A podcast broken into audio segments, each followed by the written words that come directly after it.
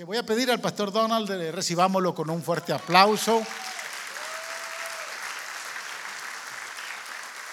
No se confunda, él es un perfecto paraguayo, pero su esposa es una hermosa argentina. Así que hicieron, hay una linda conexión ahí, ¿no? Gracias, pastor. Gracias, gracias. Gracias, pastor. Gracias. No sé qué quiso decir con eso, pero me quedé pensando ahí, pastor. Un amigo mío decía, antes éramos jóvenes y lindos. Ahora ya solo somos lindos, me dijo. No, cuando vi todos los jóvenes que se fueron, ¿a quién le voy a predicar yo acá? Dije, se fueron todos. Qué tremendo, una iglesia joven tiene usted, amén. Amén, digo amigo, yo también soy joven. Qué lindo. Vamos a orar antes de que se ponga, antes de que se sienta. Ponga su mano aquí en su corazón. Espíritu Santo, gracias porque tú estás aquí y por habernos traído hoy en esta mañana a tu presencia y necesitamos oírte. Háblame a mí, decirle al Señor, háblame a mí. Yo necesito escuchar tu voz. En el nombre de Jesús. Amén. Amén. Qué bueno. Tome asiento, por favor. Gracias, pastor, por la invitación, por es un honor compartir con ustedes, con mi esposa. Amamos la familia. Dios nos ha regalado una preciosa familia, eh, cuatro hijos, ya una nuera, un nieto. Eso es tremendo, imagínense. Es un regalo del cielo que tenemos y estamos muy agradecidos por ello. Yo quiero felicitarlos por la visión que ustedes tienen en lo que están haciendo en Guatemala. Y te voy a explicar algo muy tremendo donde Dios envía una visión, Él también se encarga de enviar la provisión para la visión. Amén. Usted solamente asegúrese de que tiene la visión de Dios, porque si esa visión es el sueño de Dios, Dios se va a encargar de enviar todos los recursos que necesiten. Ahora, acá viene la otra parte que te va a gustar más todavía. Cuando Dios envía una visión grande a una casa, Dios también envía provisión grande a esa casa a través de quién? Haga así, se levanta su dedo. Dios envía la provisión a través de mí. En otras palabras, si ustedes tienen esa visión, yo me, admiré, pastor. Es más, yo le dije yo al pastor, yo quiero sumarme a eso con nuestra iglesia de Oklahoma, si usted nos permite. ¿Por qué no podemos unirnos, pastor? Sería tremendo. Ahora, quiero decirle esto y se lo digo de parte del Señor. Yo quiero que usted entienda de que Dios va a proveer, porque esto es el corazón de Dios, y lo va a hacer a través de ti. Y hoy te voy a enseñar cómo orar. Ponga sus manos así abiertas, así bien abiertas, y yo oro para que cuando, cuando usted ore, diga así, Señor, bendíceme pero ore con las manos abiertas, no con las manos cerradas. ¿Qué significa eso? Para que Dios ponga lo que quiera y que tome lo que quiera. Porque muchas veces nosotros queremos orar, Señor, bendíceme y después cerramos la mano. Sí, hermana, ríase. Y oramos para que Dios me bendiga, pero para que yo sea bendecido y prosperado. Y si Dios te bendice y si Dios te prospera, es para que su reino sea extendido. ¿Me entiende ahora? Así que voy a orar por usted. Ponga las manos así. Padre, mira la visión que tus hijos han abrazado, es lo que tú les dijiste, están obedeciendo. Yo te pido que tú traigas prosperidad en gran manera sobre cada uno de tus hijos, los miembros de esta casa. Y así con nuestras manos abiertas estamos diciendo, te estamos dispuestos a recibir y a dar lo que tú necesites para tu reino. En el nombre de Jesús y la iglesia dice, amén. amén. Gloria al Señor, qué lindo. Dice el Señor en Mateo capítulo 6, 33, buscad primeramente, digamos todos juntos, el reino de Dios y su justicia y todas las cosas serán añadidas. Fíjese que las cosas son añadiduras. El reino es la verdadera riqueza. Y nosotros los cristianos muchas veces nos concentramos en las añadiduras y nos olvidamos del reino. Ay, hermana. Cuando en realidad nuestra prioridad debiera ser buscar el reino y todo lo que usted busca, lo que le estresa hoy, lo que le preocupa, lo que causa fricción en tu matrimonio, Dios te lo va a dar mientras usted duerme, dice la palabra. Porque dice que a su amado Dios dará el sueño. Dios va a darte, pero tienes que dejar de estar estresado buscando añadiduras. Y pastor, ¿qué son las añadiduras? Pues son todas las cosas que se van a quedar cuando Cristo venga. Cuando Cristo, ¿qué dijo usted? La casa, hermana. Eso, ese mortgage que te sacó el sueño. Y no porque yo sueño. Yo le pregunto a los hermanos, ¿cuál es tu sueño? Y ¿sabe qué me dicen? Ay, pastor, yo sueño con una casa de cinco cuartos. Eso no es un sueño, hermana, eso es añadidura. Eso se va a quedar. Y otro hermano me dice, yo sueño con uno de esos jeep con ruedas grandes, 22 pulgadas. Y si usted lo tiene, gloria a Dios, pero si ese es tu sueño, qué mal estás. Porque cuando Cristo venga, toda tu casa de cinco cuartos y tu troca roja que tanto amas, va a ser así. Desapareció. Y se quemó. Lo dice Pedro, cuando Cristo venga, todos los elementos serán destruidos. Casa, carro, botox, todo se va a ir. Sí. Y usted le inyecta por aquí, le inyecta por allá, se saca por allá, me dice dónde se, se pone por allá. Y se fue.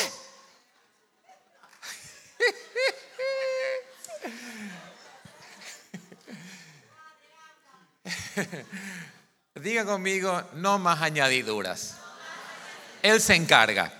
Amén. Dios se va a encargar de darte lo que tú necesitas, pero que te quite el sueño, el sueño de Dios. Eso es lo que tenemos que hacer. Eso es lo que tenemos que abrazar. El sueño de Dios. Y yo oro que si usted, el Señor le bendice con una casa de cinco cuartos, gloria a Dios, invíteme a su casa a dormir. Y se le, regala un auto de esos lindos, invíteme a dar una vuelta, pero que eso no sea la razón de tu vida. Ayer cuando estábamos en la cena, pastor, en un momento me sentía hasta, eh, no sé, raro porque yo le miraba a mi esposa radiante, de como siempre. De pies a cabeza.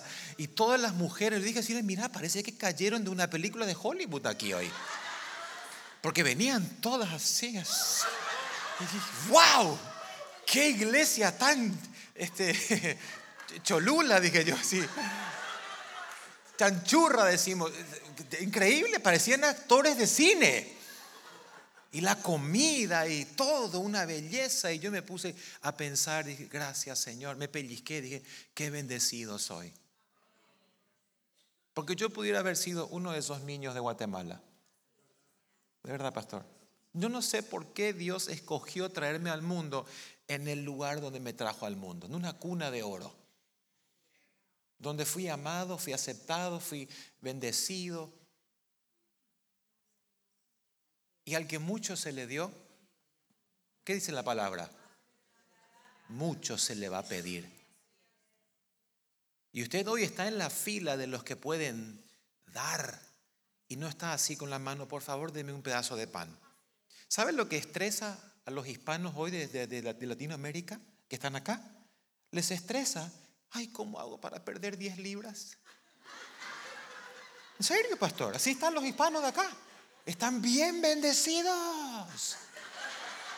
Miren que está a su lado. Miren que está bien bendecido, ¿verdad? A los otros, ¿sabe qué les estresa? ¿Cómo van a hacer para comer un pedazo de pan hoy? Nunca se olvide de dónde Dios le sacó a usted. Nunca se olvide porque rápido nos olvidamos. Yo vivía en, Miami allá en el año 2002, no, sí, 2002 era Silvia, ¿verdad? 2001, 2002 vivíamos en Miami y teníamos una iglesia de cubanos. ¿Cuántos cubanos hay acá? Ah, míralo, acá están los cubanos, gloria a Dios. Nos comimos un hamburgues, hermano. Y los hermanos cubanos, preciosos. ¿Usted es cubano? Se parece, míralo. Sí. Los hermanos cubanos venían en balsas en esa época. Era increíble porque nuestro pastor, él tenía un ministerio de recogerlos. Y tenía un apartamentito chiquitito. Y él los iba a buscar y los traía en su casa. Les ayudaba a conseguir carro. Les ayudaba a conseguir un trabajo. Les ayudaba a conseguir los papeles. Un corazón increíble ese hombre. Y yo me admiraba, ¿verdad? Y después nos juntábamos con los hermanos cubanos. Y ellos estaban, eran cristianos que venían de, de Cuba. Y yo solamente quiero vivir, pastor. Había un hermano que decía, pastor, pastor, yo no sé cantar. Yo no sé predicar, pastor. Ni sé dirigir, pero sirvo para animal.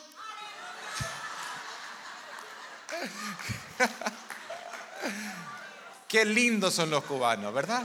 Son un amor los hermanos. Bueno, ese era un chiste cubano. Y ellos venían con ese, yo, pastor, yo quiero vivir, yo quiero trabajar para Cristo y quiero darle mi vida. Y gracias a Dios llegamos, no, nos comieron los tiburones. Y así estaban felices, agradecidos al Señor. y usted los veía todos los domingos, lunes, martes, miércoles, los cultos. De repente, miércoles, no vino. Domingo, ya no venía. Y después de un mes ya no lo veía tampoco. Y cada, cada dos meses, cada tres meses, y después se perdió. Hermano, ¿qué te pasó? No, pues sabe, pastor. Hay que pagar los biles. Y se perdieron en, la, en el sueño americano que ahora se convirtió en la pesadilla americana. Y así nos pasó a muchos. ¿Por qué estoy diciendo esto? Yo no vine para eso. Bien. Quiero leerte un texto bíblico que está en primera, segunda de Corintios, si me acompañás, por favor. Segunda de Corintios 13, 14. Segunda de Corintios 13, 14. Dice así, la gracia del Señor Jesús, la gracia del Señor Jesucristo, todos digan gracia. El amor de Dios, todos digan amor de Dios y la comunión del Espíritu Santo sea con todos vosotros. Amén. Solo ese texto bíblico. Ahí está. La gracia, vamos a leerlo todos juntos. La gracia del Señor Jesucristo, el amor de Dios y la comunión del Espíritu Santo sean con todos vosotros. Amén. Eh, yo creo que nosotros no tenemos problema con la gracia del Señor, porque ¿cuántos experimentaron la gracia del Señor, verdad?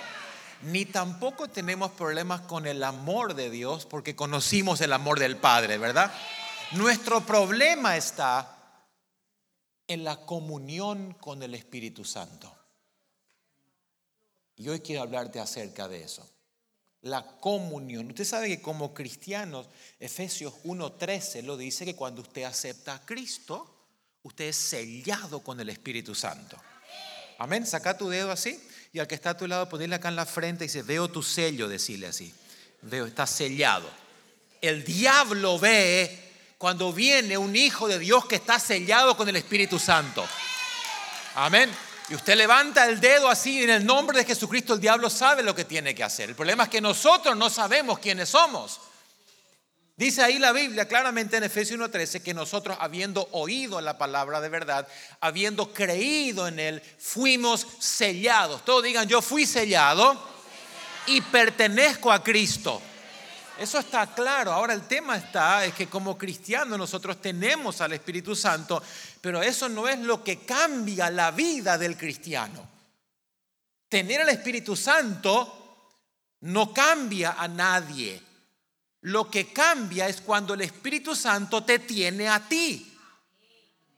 Porque usted sale a la calle y le predica al borracho que está ahí en la esquina y acepta a Cristo y en ese momento tiene el Espíritu Santo. Ahora, ¿está transformado? Empieza el proceso. Y Dios te trae aquí a la iglesia, te trae a los, a los grupos de casa, de, casas luz, a los cultos, a los discipulados, para transformarnos a nosotros. Alguien me diga, ¿transformarnos en qué? Nueva criatura. Muy bien. ¿En qué? Alguien más que me diga, ¿cuál es la misión de la iglesia? Ayudarnos, ¿eh? Evangelista, sí, pero no. ¿Qué más? Discípulo, y sí, pero algo más específico. ¿Cómo? Parecernos a Cristo. ¿Cuántos, cuántos hombres parecidos a Cristo hay acá esta noche, esta mañana? Ya unos cuantos levantaron la mano y la mujer le miró, ¿tú?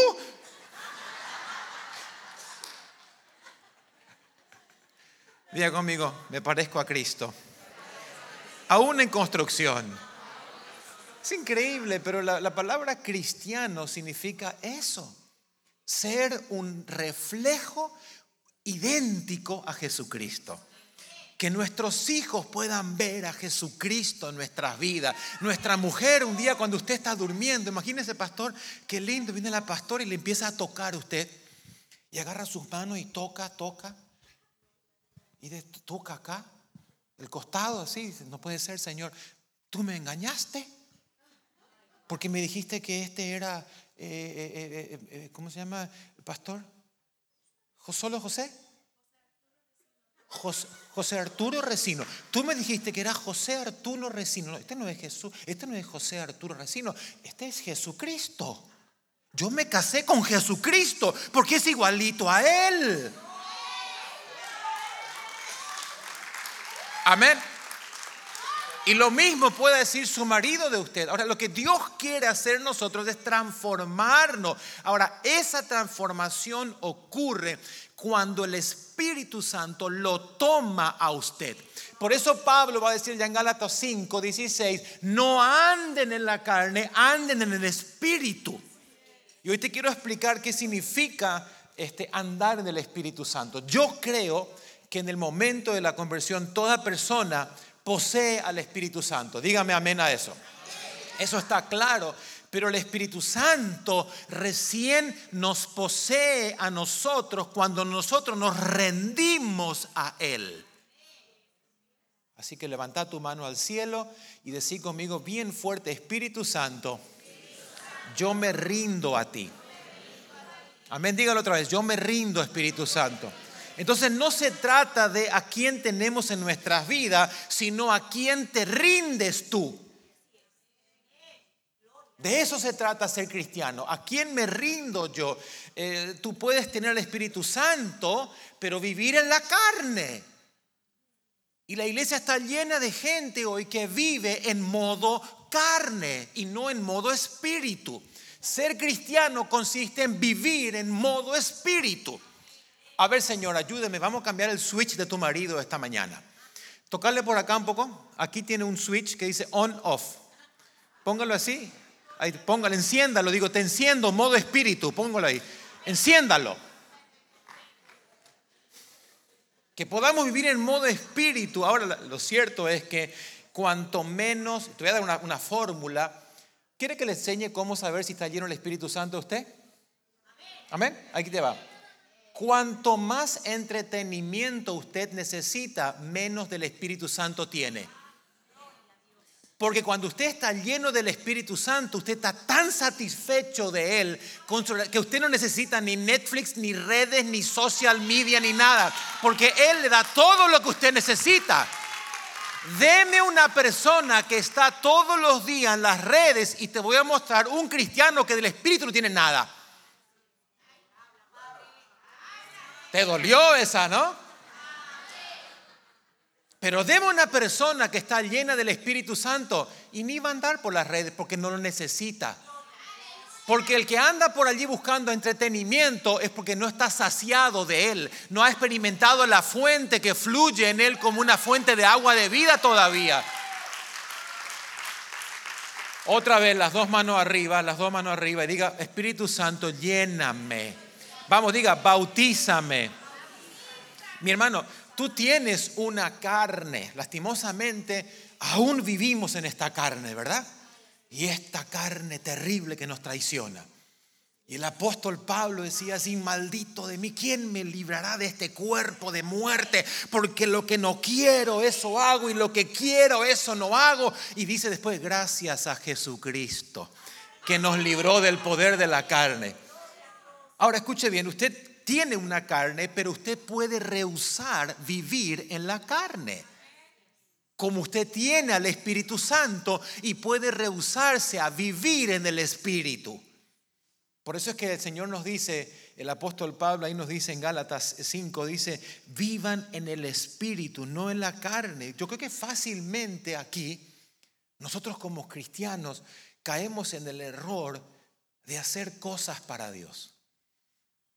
Y entonces activamos y trabajamos en la iglesia y, nos ponemos en ministerios y, y hacemos de todo, cuando en realidad lo que Dios busca en primer lugar es que disfrutemos de Él.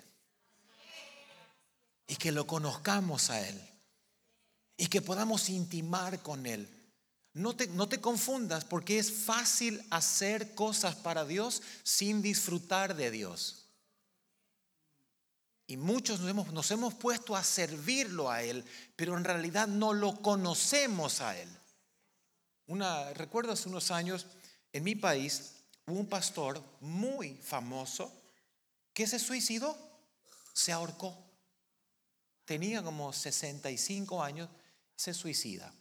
Y deja una carta, escuche pastor esto. Y cuando la carta su hija la encuentra, en una de sus este, frases decía, Toda la vida prediqué a un Dios que nunca conocí. ¿Y sabe qué? Lo más difícil para un cristiano es servir a un Dios al que no conozco y al que no experimento. Porque cuando usted lo conoce a Él, usted se enamora de Él. Y cuando usted se enamora de Él, usted no tiene problemas en obedecerlo a Él. Jesús lo dijo, si ustedes me aman, obedecerán mis mandamientos. ¿Por qué nos cuesta tanto obedecerlo? Porque no lo amamos. ¿Por qué no lo amamos? Porque no lo conocemos. ¿Por qué no lo conocemos? Porque no dedicamos tiempo a estar con Él. Pero cuando usted empieza a experimentar la gracia, ¿usted conoció gente que se apartó de Dios? ¿Conoce gente así? Nunca lo conocieron. Porque aquella persona que experimentó la presencia de Dios, la dulzura de Él, nunca se va a apartar. Él quizás estaba aquí, quizás tocaba el piano, quizás tocaba la guitarra, pero nunca probó la comunión que Pablo habla. Porque cuando una persona prueba la comunión, nunca más se aparta de Él. En otras palabras, eso es lo que definimos hoy como religión. Y el peligro está en que en la iglesia cristiana hoy tenemos muchos religiosos que aún no han probado la dulzura de Él. Por eso te cuesta servir. Por eso te cuesta orar. Ay, tengo que orar otra vez. Porque el pastor después me pregunta, oraste y tengo que mentir, no quiero. ¿Leíste la Biblia? Ay, tengo que leer la Biblia. Me quedo dormido. Porque no probaste la dulzura. No lo experimentaste todavía. Y yo quiero, quiero hoy animarte a dejar ese ambiente horrible de la religiosidad y pasar a una intimidad relacional con Él. Que usted se pueda levantar cada mañana y Señor, gracias. Nos han enseñado esto, que, que adorar y que tener intimidad con Dios es disfrutar de Dios. ¿Usted escuchó eso o no? Si usted escucha, a Marcos Brunet, él habla mucho de eso, disfrutar, y usted ve las canciones, a mí me encanta, en mi casa las 24 horas hay alabanza prendida, todo el santo día, todo alabanza, y ahí está Marcos cantando, está afónico, tanto cantar ya en mi tele. Y ahí le da, le da, hasta Alexa se convirtió ya, porque todo el día canta alabanza. Está todo el día adorando a Alexa. Ahora escuche, ¿usted disfruta de Dios? Ahora, ¿usted cree que Dios quiere disfrutar de ti también? Amén. Eso es diferente. Mañana hacete un café a la mañana, cuando te levantes a orar temprano. Escucha, Lester, prepara tu cafecito, andate a tu sala, pone tu café ahí y sentate y sí. Pues bien, Señor, acá estoy para que me disfrute bien. ¿Tú crees que Dios quiere disfrutar de ti? Para eso te creó. Dios te creó para disfrutar de ti. Dios te creó para tener intimidad, para... Y nosotros le ofrecemos religiosidad. Yo me quedaba admirado recién escuchando como ustedes cantaban acá. Dios mío, qué lindos son. Pongan un micrófono ahí en el medio, pastor, y graben un disco. Bueno, ya no están más de moda los discos, no sé, hagan algo. Porque cantan tan bello. Qué grupo de alabanza, por favor. Me los voy a secuestrar. Me los voy a llevar a, Oklahoma. ¿Qué te quiero decir? Tú ya no puedes recibir más del Espíritu Santo de lo que tienes actualmente. ¿Por qué? Porque Dios no da el Espíritu Santo por medida. Cuando tú aceptaste a Cristo, la plenitud de la persona del Espíritu Santo se metió en ti. Espera, espera, espera, espera, escucha. El Espíritu Santo vino y se metió. No es que Dios te dijo, bueno, eh, pastor, aceptaste a Cristo, ahí te mando la pierna del Espíritu Santo, mañana te mando el brazo, después te mando el... No, no, no. Yo recibí toda la persona del Espíritu Santo. Eso está tremendo. Que quiere decir que donde yo me voy, la misma presencia de Dios va. No, no, esto está tremendo, pastor. La gloria, cuando usted toca a su esposa, Dios la está tocando. Amén. Cuando usted va al mercado, la misma Shekinah que estuvo allá en el monte Sinaí va al mercado. Porque usted es un portador de la presencia de Dios. Tiene que pasar algo. Amén. Ahora presta atención. Yo no puedo recibir más del Espíritu Santo, pero sí puedo conocerlo más. Hay una diferencia. Sí usted puede conocerlo más. Y yo me casé con mi esposa hace 30 años, en estos días cumplimos, imagínese, 30 años de avivamiento que tenemos juntos.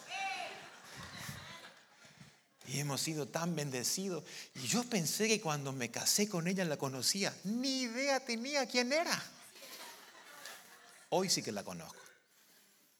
De pe a pa, decimos los paraguayos. De punta a punta en todas las áreas de su vida. Además, ella me mira y hace lo que quiere. Sí, ¿no? Cuando me levanta este ojo así. Cuando me dice, los niños están durmiendo. Yo ya entiendo el mensaje, hermano. Sí, hermana. Heme aquí. Úsame a mí. ¿Verdad? Ya.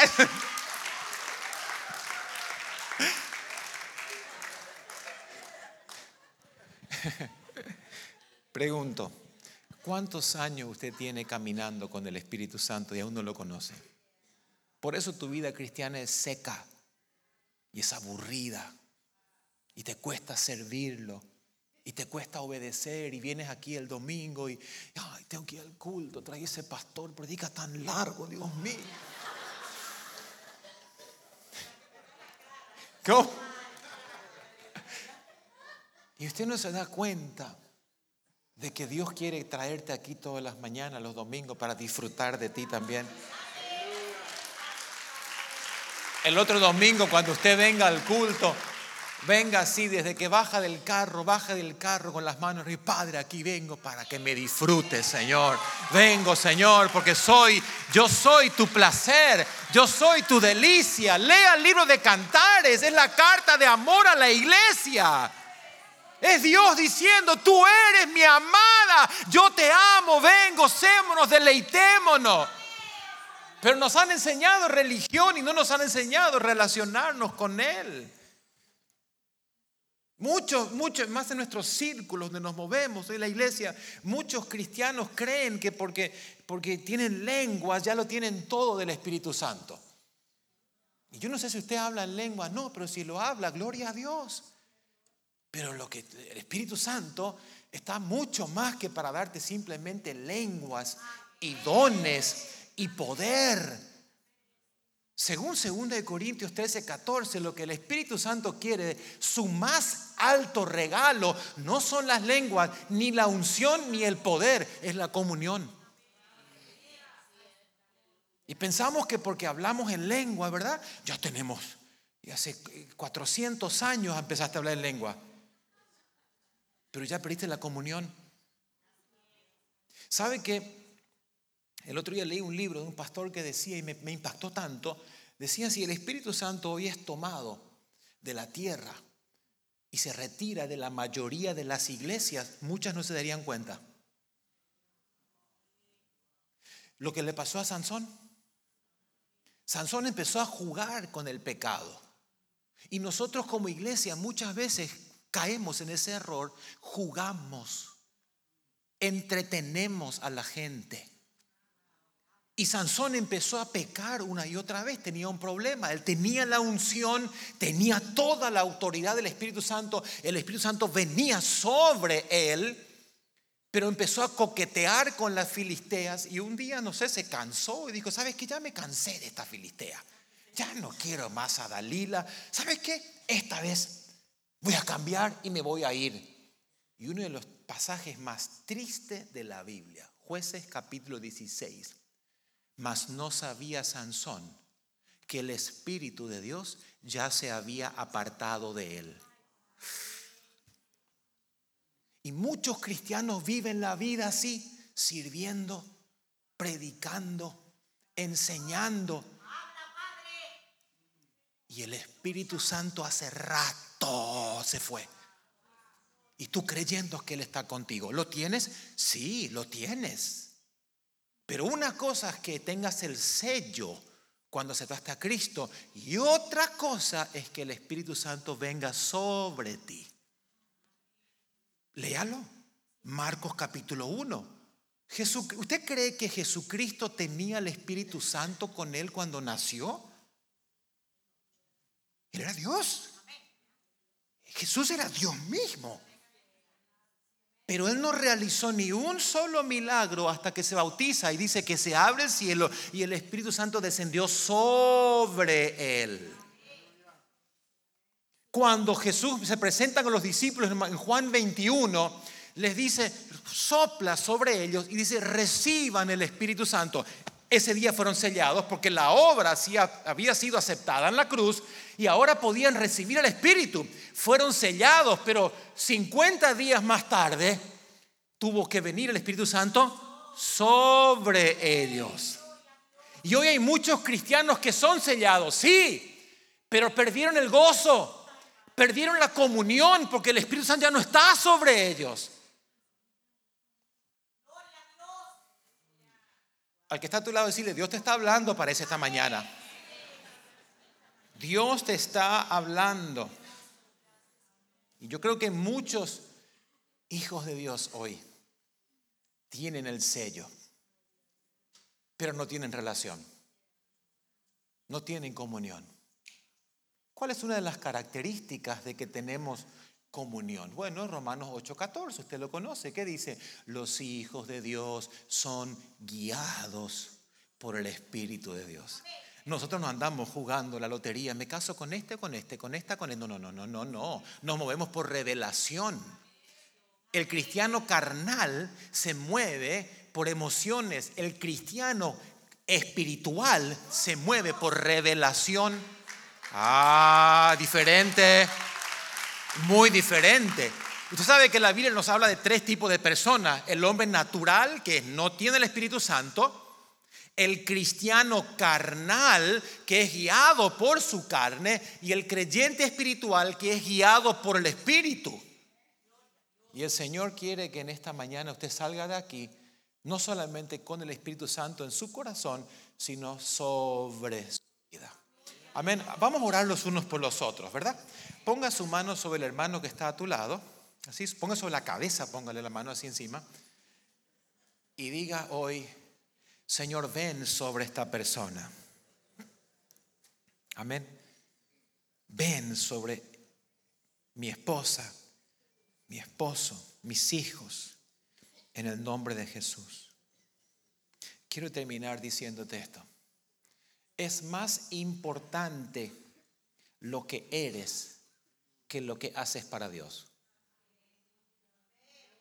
Amén. Es más importante lo que eres que lo que haces.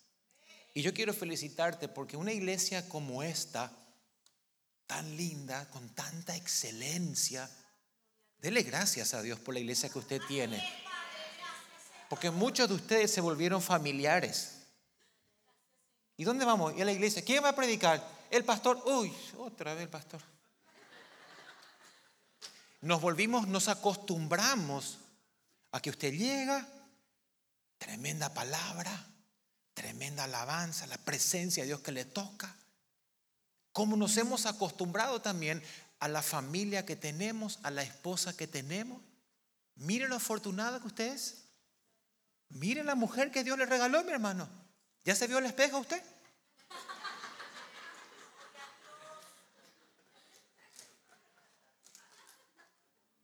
Y nos acostumbramos. Nos acostumbramos a un montón de cosas con las cuales nos, hemos vuelto familiares. Algún día te hablo de eso, no tengo tiempo hoy. Pero rápidamente nos hemos acostumbrado a todas las bendiciones que tenemos. Y el Señor te dice en esta mañana, quiero que te vuelvas a asombrar de mí.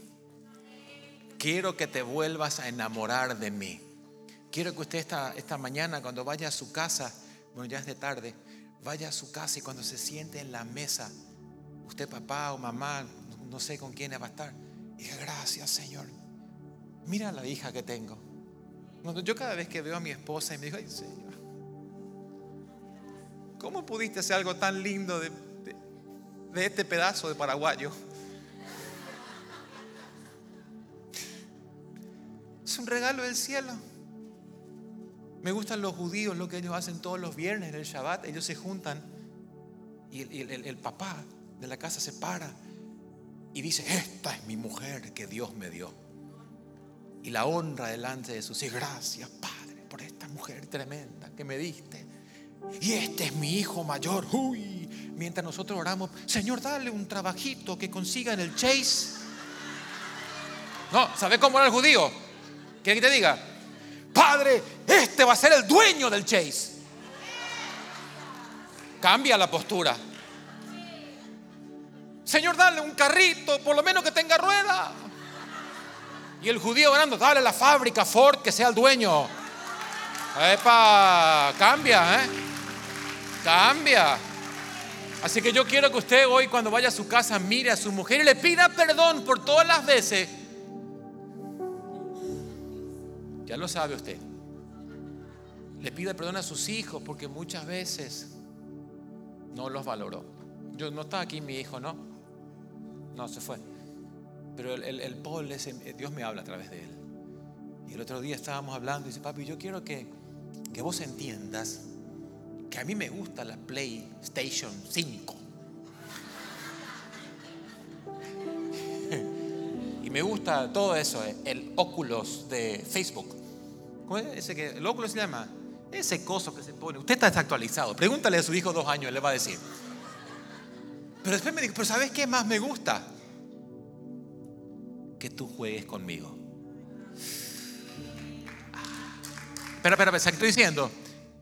Dios te está diciendo esta mañana, me encanta que me sirvas. Me encanta que vengas aquí a ensayar, a tocar alabanza, a cantar, a dirigir, a predicar a los niños, a enseñar. Pero más me gusta que te encierres conmigo ah, y me conozcas, Señor. Eso, eso es lo que Dios más quiere. Quiero hacer un llamado esta mañana, porque quizás tu vida espiritual se volvió seca Perdiste la intimidad, perdiste la comunión y tu vida con Dios se ha convertido en un ritual. Y estás para cumplir. Y le hablo a ustedes también. Y estás para cumplir, pero ya no te deleitas en Él. Ya no tienes comunión con Él. Ya todo es por piloto automático. Como tu matrimonio. Se fue la pasión. Eso es lo más terrible que hay. Yo quisiera que esas personas que sienten eso digan, Señor, yo quiero salir por esas puertas hoy, no con tu espíritu aquí, sino también aquí. sobre mi vida. Y que tu presencia me guíe, me dirija a ser guiado por ti. Y que tú vuelvas a encender la llama de la pasión por ti. En el nombre de Jesús. Póngase de pie, por favor, rapidito. Hay muchos, pastor, se puede hacer un momento de administración, ¿verdad? ¿Usted se anima? Si usted se siente así, seco, vacío, y diga, Señor, yo necesito. Aquí cuando, cuando entraba hoy, me encontré con un muchacho. Mónico se llama. ¿Está Mónico por ahí? Mónico, está Mónico. No se fue Mónico. Allá, ¿dónde está Mónico? Allá está Mónico. Me, me impactó lo que me dijo Mónico. Mónico dijo, yo conocí a Cristo hace tiempo, pero me fui y ahora volví para nunca más irme. ¡Wow! ¡Qué bueno que estuvo eso! Nadie se aparta de la noche a la mañana. Nadie deja del Señor porque no, no, no, de la noche a la mañana. Es de a poquito, nos vamos enfriando, nos vamos apagando hasta que en un momento perdemos la comunión, la intimidad. Y perdemos y volvemos a ser peores que antes. Y el Señor te dice esta mañana, vení, vení, vení, quiero que me experimentes. Y vamos a orar para que el Señor te vuelva a bautizar con su Espíritu en esta mañana. Vamos a orar para que usted reciba nuevamente el bautismo del Espíritu Santo, ese fuego que le queme los huesos, que le arda esa pasión, que usted pueda volver a sentir al Señor obrando en su vida, en su caminar, que usted no vuelva nunca más a ser el mismo, que tu, tu marido, tu esposa, tus hijos puedan ver algo le pasó a papá el domingo, algo experimentó y es la llenura del Espíritu Santo. Siguen pasando, venga, venga.